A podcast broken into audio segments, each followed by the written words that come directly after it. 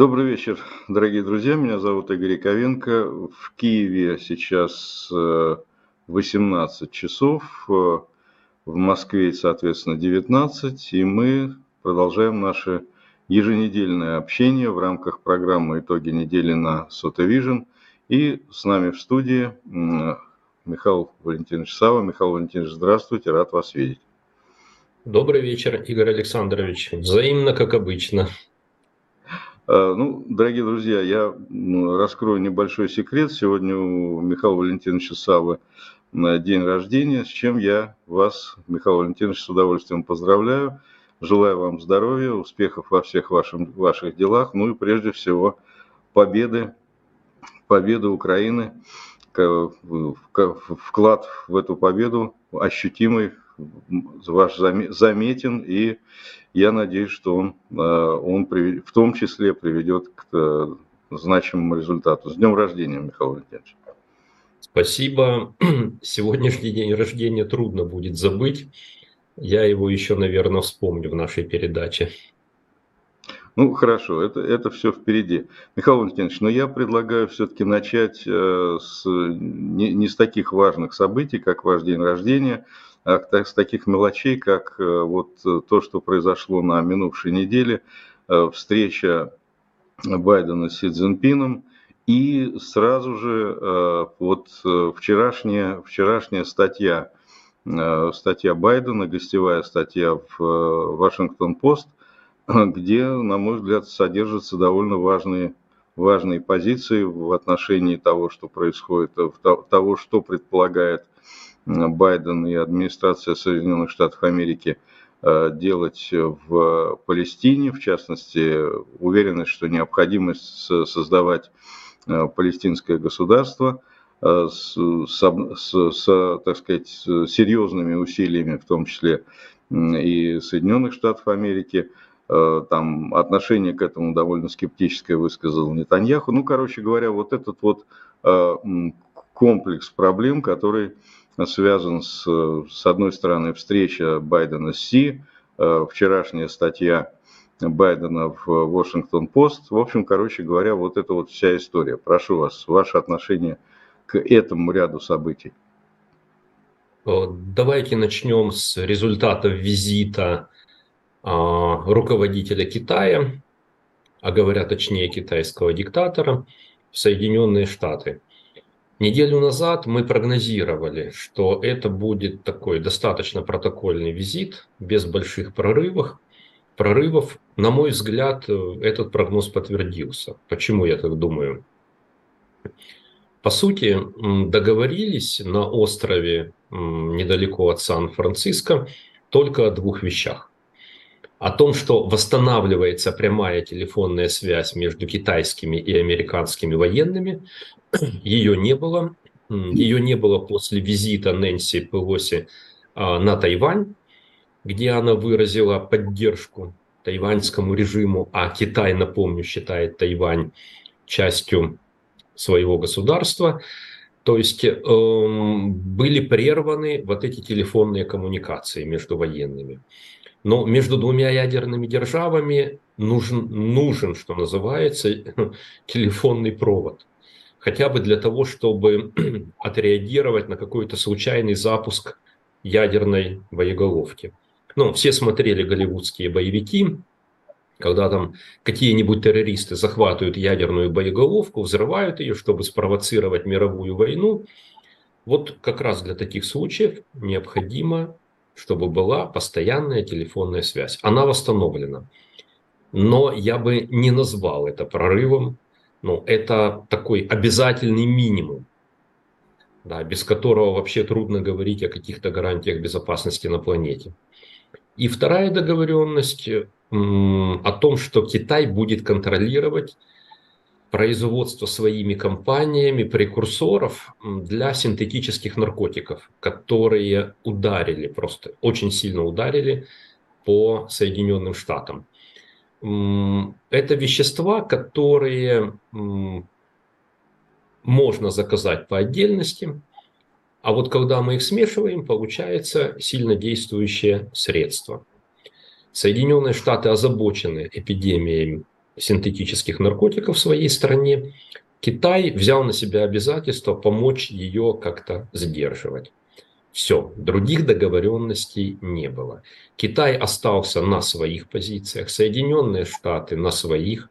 Не было никакого совместного заявления. Более того, после окончания встречи, сразу после окончания, руководители этих стран обменялись достаточно такими жесткими посланиями. А, Байден сказал на пресс-конференции, что да, он считает Син Цзиньпина диктатором, поскольку тот руководит коммунистической страной. В свою очередь китайский лидер заявил, что Соединенным Штатам не нужно даже думать о том, чтобы как-то сдерживать или ограничивать Китай. То есть итоги ровно такие, как и прогнозировалось. Ну, э, такие микроскопические э, поправки. Э, ну, во-первых, не только Китай считает Тайвань своей территорией, это международно признанная территория Китая. То есть, на самом деле, юрисдикция, то, что Китай, Тайвань является частью Китая, это международное право. Поэтому здесь трудно обвинять. Другой вопрос – это как бы отдельная территория со, своим, со своей жизнью и я должен все-таки сказать, что Си Цзиньпин э, сделал заявление о том, что э, они не планируют решать эту проблему поглощения Китая, э, Тайваня военным путем. В расчете на то, что, скорее всего, по крайней мере, есть довольно серьезные предпосылки, что в Тайване победят силы, которые готовы э, к интеграции с Китаем. Но это дело такое, так сказать. Э, известно, что э, тут Си Цзиньпин может сказать так, потом сказать иначе. Это другая история. Ну и мне, я полностью согласен с тем, что каких-то особых прорывов в других областях не было, по крайней мере, не было заявлено. Но мне кажется, что все-таки восстановление вот этой вот э, прямой связи между военными, это довольно серьезная вещь. Это не, не просто какая-то протокольная история, это, но это серьезный прорыв, потому что вот какая-то э, какая опасность действительно э, эскалации, она была, сейчас ее вот в такой вот виде нет. Ну и последнее, что я могу сказать, это все-таки заявление о том, что значит, будет, это можно, можно считать словесным шумом, но это все-таки заявление о том, что э, вот эта конкуренция, э, то есть э, это управление конкуренцией. Вот это мне понравилась очень эта формулировка, потому что а это не просто словесная шелуха. Я думаю, что это действительно отражает то состояние дел, которое Э, в котором находится сегодняшнее отношение между Китаем и Соединенными Штатами Америки. Я думаю, все-таки, несмотря на некоторую... Понятно, что было бы очень сложно от Китая ждать, э, что, так сказать, Си Цзиньпин скажет, все, я, э, так сказать, свар... вот этот весь гигантский корабль китайский сворачивает со своего пути, полностью станов... выстраивается в фарватер Соединенных Штатов Америки, но тем не менее мне кажется, что э, ну, более-менее очевидно, что вот э, прямой такой конфронтации нет и быть не может. Тем более, что в основном, основная ткань всех этих переговоров э, была связана с экономикой. То есть это, безусловно, встроенность Китая в, в, в общем-то, в экономический фарватер Соединенных Штатов Америки, мне кажется, это очень хорошая история – и вот она, да, вы абсолютно правы, каких-то решительных, э, решительных, э, так сказать, слов э, и дружбы здесь, конечно, нет и быть не может. Это конфронтация, это конкуренция жесткая, но ну, в целом я все-таки чуть-чуть чуть более положительно оцениваю вот то, что произошло, произошло между Си Цзиньпинем и, и Байденом. Но и вот я хотел бы все-таки, ну, я, вы сейчас, конечно же, отреагируете на то, что я говорил, но и заодно я хотел бы, чтобы вы оценили э, вчерашнюю статью Байдена в Washington-Post. Что вы об этом думаете? Прошу вас. А, ну, давайте короткую реплику по поводу встречи Си и Байдена. А, по моему ощущению, обе стороны использовали эту встречу скорее не для договоренностей глубоких, это и не планировалось, а для, как площадку для важных заявлений. Вот важные заявления, да, там действительно были сделаны, но это не о договоренностях, это о другом. Ну, например, Си заявил, что планета достаточно большая для того, чтобы Соединенные Штаты и Китай э, не оказались в состоянии войны. Но по моей оценке, это четкая заявка на раздел сфер влияния.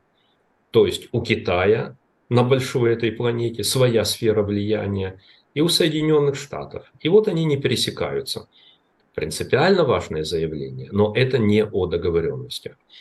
А, что касается уже не китайских дел, а видения Соединенных Штатов по регулированию ситуации в секторе Газа, на западном берегу Иордана, в Израиле, то да, администрация Байдена сделала такой очень серьезный политический шаг. Э, то, что происходит сейчас, то, что началось с террористического акта Хамас, э, это, ну, это может быть решением проблемы Хамас. Да, я надеюсь, что Хамас не будет по результатам операции Израиля. Но это не решение все-таки проблемы палестинцев. Э, и Соединенные Штаты от имени своего президента заявили о том, что они хотят создания единого палестинского государства, то есть объединения сектора Газа, западного берега Иордана. Они хотят э, видеть это государство мирным и сотрудничающим с Израилем, и они будут двигаться в этом направлении. Э, ну, реакция руководства Израиля была предсказуема очень много скептицизма. И, кстати, вполне объяснимого, потому что если посмотреть на карту, мы увидим, что западный берег Иордана и сектор Газа не имеют общей границы. Они разделены территорией Израиля. То есть э, возникает вопрос о территориальном переделе, чрезвычайно болезненный, теперь уже для тех еврейских поселенцев, которые живут вот на этой перемычке между двумя арабскими анклавами возникает очень серьезная проблема, главная, наверное, проблема управления палестинским государством. Кто будет им управлять? Израиль настаивает на том, что сектор Газа должен постоянно контролироваться армией Израиля. И только это может быть гарантией против террористических актов. Так они видят ситуацию. И ну, история показывает, что да, похоже, это так. Если только не придут к власти вот в этом объединенном палестинском государстве силы, которые принципиально против терроризма и войны с Израилем. А надеяться на это не приходится. Если будет создано объединенное государство, если там будут проведены свободные выборы, там с высочайшей вероятностью победят люди, которые провозгласят цель уничтожения Израиля. Да, более того, они победят на выборах именно под этим лозунгом. То есть ситуация чрезвычайно сложная, которая требует ну, масштабных, я бы сказал, общепланетного масштаба политических решений. Ну, я думаю, что Байден не столь наивен, чтобы Э, предлагать сейчас проводить выборы, поскольку всем известно, что грибница, что выборы 2006 э, года, они породили, так сказать, власть Хамас, и за этот период, за эти годы, э, значит, за эти, ну, почти два десятилетия уже проросла, сформировалась вот эта грибница терроризма, которая пронизывает палестинское общество. Поэтому Никто, конечно, сейчас не предлагает проводить свободные выборы, в которых, безусловно, победит что-то похожее на Хамас. Это э, там как раз говорится о том, что этим должна управлять обновленная администрация, не та, которая сейчас есть. И понятно, что здесь должна быть какая-то сильная, очень детерроризация а, вот это, этой территории. Ну, я, я думаю, что это все понимают. Так что здесь особого противоречия с тем, что вы говорите, нет. Ну, впрочем, пока, пока как бы понятно, что какой-то дорожной карты никто не предъявил. Вот никто еще не предъявил нормальной дорожной карты по решению этого вопроса. Нахождение постоянно там армии Цахал, это тоже, в общем, такая специфическая история, потому что там это будет означать, что просто израильских военных будут убивать постоянно. Это тоже очевидно, на что Израиль тоже явно, явно не пойдет. Так что это вопрос пока очень-очень открытый и очень-очень острый. А но, по крайней мере, первый шаг сделан, уничтожение Хамас предрешено фактически. Я думаю, что в этом сомнения ни у кого из нас нет. Согласились? А, теперь, да, теперь следующий вопрос, очень важный, как мне кажется это, э, ну, по крайней мере, не, не то чтобы начало, но очень сильные шаги э, в сторону вступления Украины в Европейский Союз. А вот мне представляется, что были на минувшей неделе серьезные какие-то шаги в этом направлении сделаны, и ну, заявлена пока одна страна, которая объявила, что это невозможно, не нужно. Естественно, как мы все понимаем, это, конечно же, Венгрия. Значит, э, вот ваша оценка, как вы считаете, насколько скорость вступления Украины в Европейский Союз может быть такой, что это как-то повлияет вообще в целом на ситуацию, ну, непосредственно на фронте, понятно, нет, потому что ЕС это не военный союз, но тем не менее, на вот, позицию внутри Украины, на ее экономику, на и вот ну, в целом на самочувствие украинцев, которые, так сказать, э, получили, в общем, ну, на, на, на одном шаге, в одном шаге от э, приглашения в Евросоюз. Вступление в Евросоюз и более того, каждый очередной шаг по вступлению Украины в Евросоюз очень важен для украинского общества это сигналы о том, что мы воюем не зря, что приближается именно та цель, вот которая стала причиной э, агрессии России. Я имею в виду с 2014 года. Но достаточно вспомнить, что протест в Киеве, э, и не только в Киеве, во многих городах Украины, недаром назывался Евромайданом. То есть евро – это и означала цель людей, которые миллионами вышли на площади. Интеграция в Европу, жить по европейским правилам, жить на европейском уровне. Поэтому я рассматриваю вступление в Евросоюз как чрезвычайно важную задачу, не менее важную, чем вступление Украины в НАТО. Но э, несмотря на политическую волю там, лидеров Евросоюза, проблем будет много. И дело не только в Венгрии. А, позиция Венгрии, на мой взгляд, является политической по поводу вступления Украины в Евросоюз. Это не экономические интересы, это не шкурничество, это вот такая принципиальная позиция мальчиша-плохиша, который поднимает политические ставки, в том числе для венгерского избирателя, демонстрируя вот такую волю Украину не допустить, потому что это может поссорить еще глубже с Россией, потому что это несет риски. Ну, в общем, эта словесная мишура со стороны венгерского руководства прикрывает то, что их противодействие вступлению Украины является политическим. Политическая платформа силы Орбана, она вот такова, что вступление Украины в ЕС никак не вписывается в их ориентиры, в их цели, в их дорожную карту. А, но есть и другие проблемы. Есть эм, такие шкурные экономические проблемы других стран. Вот в Украине, например, очень сильно подорожал газ для автомобилей. Почему? Некоторые польские объединения блокируют кордон с Украиной. А, они таким образом протестуют против того, что Европейский Союз снял квоты на грузоперевозки в Евросоюзе украинскими грузоперевозчиками. А, почему Польша? Ну, потому что Польша имеет где-то 30% общеевропейского рынка грузоперевозок. Значительная часть этих 30% это украинские водители, да, которые работают на польские фирмы. И та ситуация, которая сейчас возникла, угрожает вот их доходам. И они блокируют украинскую границу, заставляя польские власти э, начать какие-то действия для того, чтобы Европейский Союз изменил свое решение.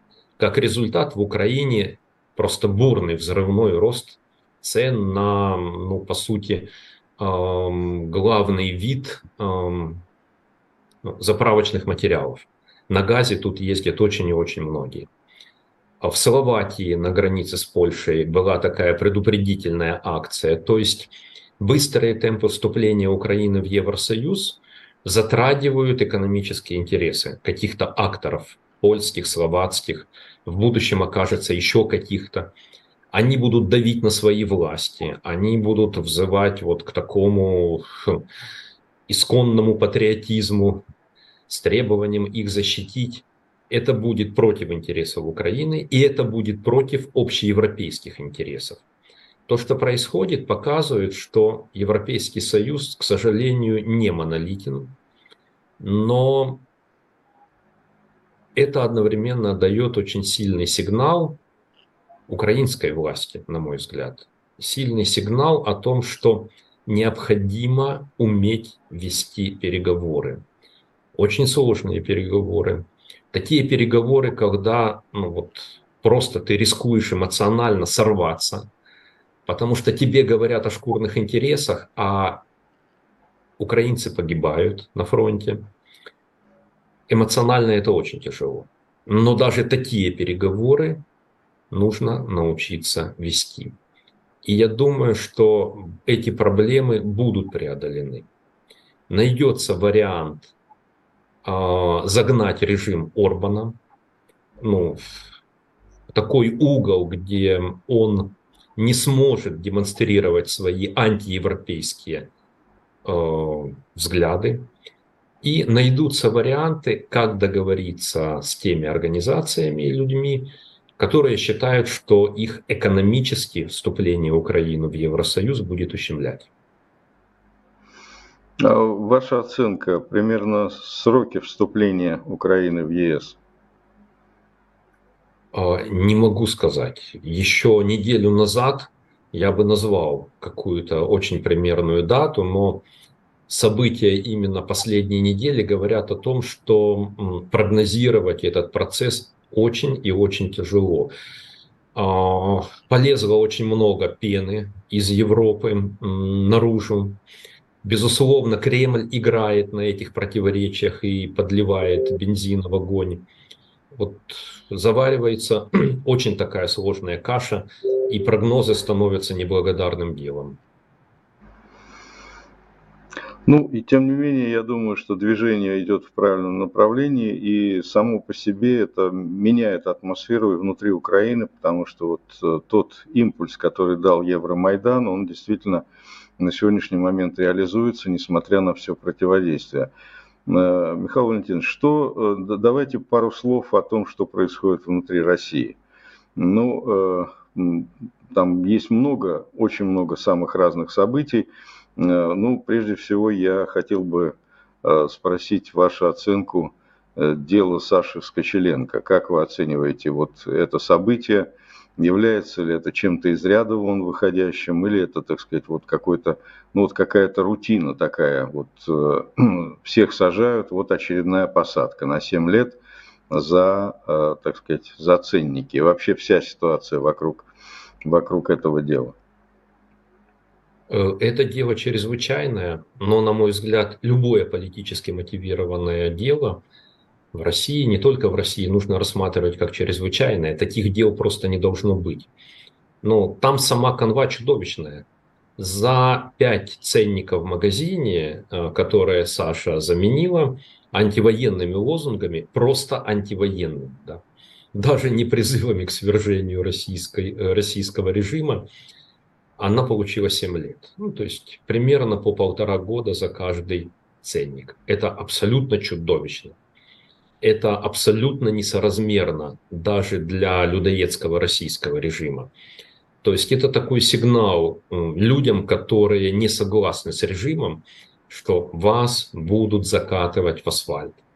И ничего не поможет. Здравый смысл не работает. Законы не работают. Вас просто закатают. А, на мой взгляд, это, этот сигнал очень важен еще и потому, что когда режим начинает делать вот такое, ну то есть за гранью здравого смысла, а, это показывает, что он очень напуган. Это эм, такая ситуация, от которой только один шаг к дезорганизации системы власти. То есть они уже в паническом состоянии. Ну, почти каждый из нас видел человека в состоянии паники и понимает, что когда паника началась, этот человек начинает вредить себе. Упадет, разобьет голову, э, случайно там порежет себя ножом, что-то вот такое с ним обязательно произойдет. С режимами политическими, которые находятся в состоянии паники, тоже обязательно и достаточно скоро что-то начнет происходить. Но, тем не менее, пока, э, так сказать, вот даже в этом, в этом э, сюжете с, с семи годами Саши Скочеленко, кстати говоря, буквально в это же время было несколько убийств, причем убийств таких вот, ну, ножом человек зарезал, э, значит, на улице, еще какие-то, вот подряд шло несколько убийств, которые повлекли за собой тоже осуждение на 7 лет, так получилось вот э, Саша Скочеленко за 5 ценников в магазине 7 лет и убийцам за то, что они э, соверш... лишили жизни другого человека. Из корыстных в основном э, побуждений. Тоже 7 лет. Так что это вот как раз очень, очень все рифмуется. Ну и я уж не говорю о большом, большом целой веренице помилованных убийц, которые вышли уже на свободу. Здесь тоже все понятно. Еще один э, штришок путинского режима, который вот на минувшей неделе э, привлек, ну, например, я считаю, что нельзя мимо него пройти, это э, заявление, обращение Минюста с требованием запретить некое, некое движение ЛГБТ. Что такое движение ЛГБТ, никто не знает. Не, не существует такого движения, как зарегистрированного Э, как э, какого-то, какой-то общественной юридической или фактической структуре, но вот э, требования, подчеркиваю, Министерства юстиции, то есть людей, которые должны оперировать правовыми терминами, заявление о том, что необходимо запретить движение ЛГБТ. Вот что, понятно, что это невнятная, совершенно чудовищно безграмотная юридическая формулировка, исходящая от Министерства юстиции – как вы считаете, каким, какие последствия вот это странное действие будет за, за собой иметь? Эти последствия очень легко прогнозировать, потому что это не первое такое абсолютно абсурдное дело. Я был экспертом э, и давал рецензию на заключение э, специалиста, привлеченного следователем, по делу об участии в деятельности зарубежной нежелательной организации Open Russia Civic Movement. Так вот, такой зарубежной организации просто не существовало. А, следователь заявлял, что это британская организация. Ну, так откройте британский реестр. Я так и сделал. Нет такой организации, никогда не было. Тем не менее, это не помешало им осудить человека к реальному сроку. Э, с этим иском Минюста то же самое. Полный, абсолютный абсурд. Э, ЛГБТ, международного ЛГБТ-движения, конечно же, нет. Никто не выдает членские книжки, нет офиса, нет штаб-квартиры. Да более того, сами российские власти в этом расписались несколько лет назад, когда в 2014 Конституционный суд России принял решение, в котором Э, ЛГБТ-люди объявлялись членами социальной группы. Социальной группы, а не какого-то движения, организации или партии. Но последствия это будет иметь э, очень реальные, поскольку после этого будет очень легко фальсифицировать уголовные дела. В том числе используя там различные экспертизы, которые будут говорить, что да, вот этот человек является членом ЛГБТ-движения международного, потому что у него дома при обыске, там, допустим, нашли э, радужный флаг. Или футболка у него вот таких цветов радуги, а как всем известно, это, ну и далее по тексту обвинительного заключения. То есть такое решение о запрещении даст возможность выборочно преследовать членов ЛГБТ-сообщества. Уже не нужно будет собирать никаких доказательств фактически. Ну, то есть одна какая-то зацепка, а далее вот это же запрещенное в России международное движение. Ну все, участие в нем криминализовано. Отправляйте за решетку. Это еще один сигнал об усилении формата политических репрессий в России. Причем, ну, члены ЛГБТ-люди в своем большинстве не угрожают этому режиму. Почему такая агрессия со стороны режима в их адрес? Ну, потому что они другие. Они просто другие, и даже это уже рассматривается сейчас российским режимом как угроза себе. То есть страна э, встает на путь такой тотальной унификации, тотального выравнивания, тотальной одинаковости. Ну, мы хорошо знаем, э, куда ведет этот путь, потому что э, примерно такое же отношение к э, ЛГБТ, ну, тогда такой аббревиатуры не было, но такое же отношение к гомосексуалистам, к другим людям подобных, подобных ориентаций было и в гитлеровском рейхе, и в сталинском СССР. То есть мы знаем хорошо, да и не только в сталинском, но и пост, позднее Советском СССР была статья за мужеложество Уголовного кодекса, и э, ну, что, что, что то же самое было и в Третьем Рейхе. Так что вот это вот, э, ну, как бы очевидное совершенно сгущение фашистской туманности, которое просто на наших глазах происходит. Э, Михаил Валентинович, я понимаю, что вас надо отпускать к друзьям и близким, потому что у вас сегодня день рождения, но тем не менее я просил бы вас еще несколько, несколько минут побыть с, с нами и сделать какое-то завершающее слово, ответив на те вопросы, которые я не задал. По, ну, по итогам недели или на любые другие э, темы, на которые вы сочтете необходимым. Э, только одна иллюстрация, связанная с днем рождения, но не потому, что я его считаю важным событием, нет, абсолютно. Это именно иллюстрация. Я начинаю праздновать в 0000. Ну, то есть как Новый год, да, Новый год мой персональный только. И мы начали это сегодня. И тут на Киевщину пошли шахеды. Пошли очень плотно. Эм, начала работать система противовоздушной обороны. Окна дрожали мелкой дрожью. И вот в чем состоит иллюстрация. Да? Мы ничего не прекратили. Мы взяли тортик, отнесли его там, в холл, который на входе в, в мое жилье. Да. Просто там перекрытия более прочные, да, их больше над головой. И продолжили. Ни у кого не возникло даже мысли там спуститься в подвал моего дома, хотя он бетонированный. И это характеризует то, как сейчас живет Украина. Мы втянулись в войну. Я не могу сказать, что мы к ней привыкли. Привычка к войне – это плохая вещь. Но мы в нее втянулись, мы к ней приспособились, мы продолжаем жить. И когда я вижу ну, такую монолитность, я понимаю, что да, мы победим. Я не знаю даты этой победы, я не знаю формата.